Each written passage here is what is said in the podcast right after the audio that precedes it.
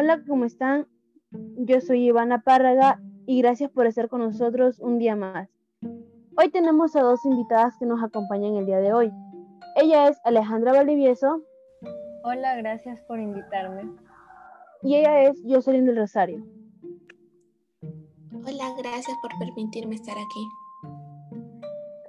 ¿Cómo están chicas? Bueno, como sabemos, la economía es algo que va cambiando constantemente con el pasar de los años y varía en aspectos positivos y negativos. Pero hoy le vamos a hablar sobre el desempleo en el Ecuador y cómo esta afecta especialmente en los tiempos de pandemia. Bueno, Alejandra, quisiera saber cuál crees que son las causas de que la gente se quede sin empleo. En mi opinión, pueden ser por causas externas o internas. Las externas son aquellas que no están relacionadas directamente con el trabajador. Por ejemplo, la falta de capacidad del gobierno para crear puestos de trabajo sostenibles. Y las internas tienen que ver directamente con el empleado o el gerente. Por ejemplo, que tenga un enfoque inadecuado en la forma de funcionar, lo que puede perjudicar al negocio y en última instancia la generación de beneficios y más puestos de trabajo. La caída del empleo en el país ocurrió principalmente por la pandemia del COVID-19, que obligó a la suspensión de la jornada laboral presencial y al establecimiento de restricciones de movilidad. El Ecuador fue uno de los países más golpeados durante la pandemia durante los primeros meses de la propagación del coronavirus, desde hace un año aproximadamente.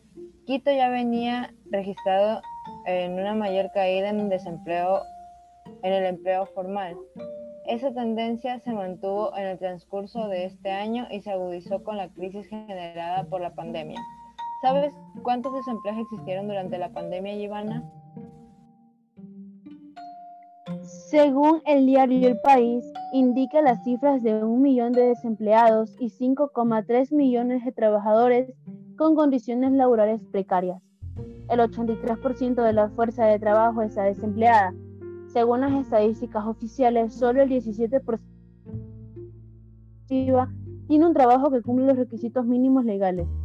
El último mes del año pasado, Ecuador poseía 311.000 desempleados de un total de 8 millones de habitantes en edad y con vocación de laborar. Los trabajadores adecuados, categorizados de esta forma por el Instituto de Estadísticas y censo ecuatoriano, una vez de que el salario básico y la jornada de trabajo respetan lo exigido por la ley, superaban entonces los 3,1 millones.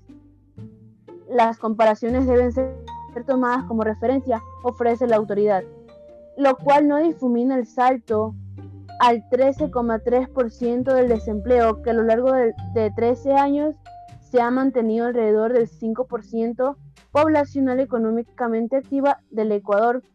Jocelyn, ¿nos podrías decir cuál es la diferencia que existe entre antes de la pandemia y durante la pandemia? Bueno, según datos que menciona la INEC, hasta el mes de diciembre del 2019 las tasas de desempleo a nivel nacional fueron un 3.8% en las zonas urbanas un 4.9% y en las zonas rurales un 1.9%, lo cual cambió completamente cuando empezó la emergencia sanitaria, teniendo en el Ecuador un porcentaje de desempleo más elevado y preocupante.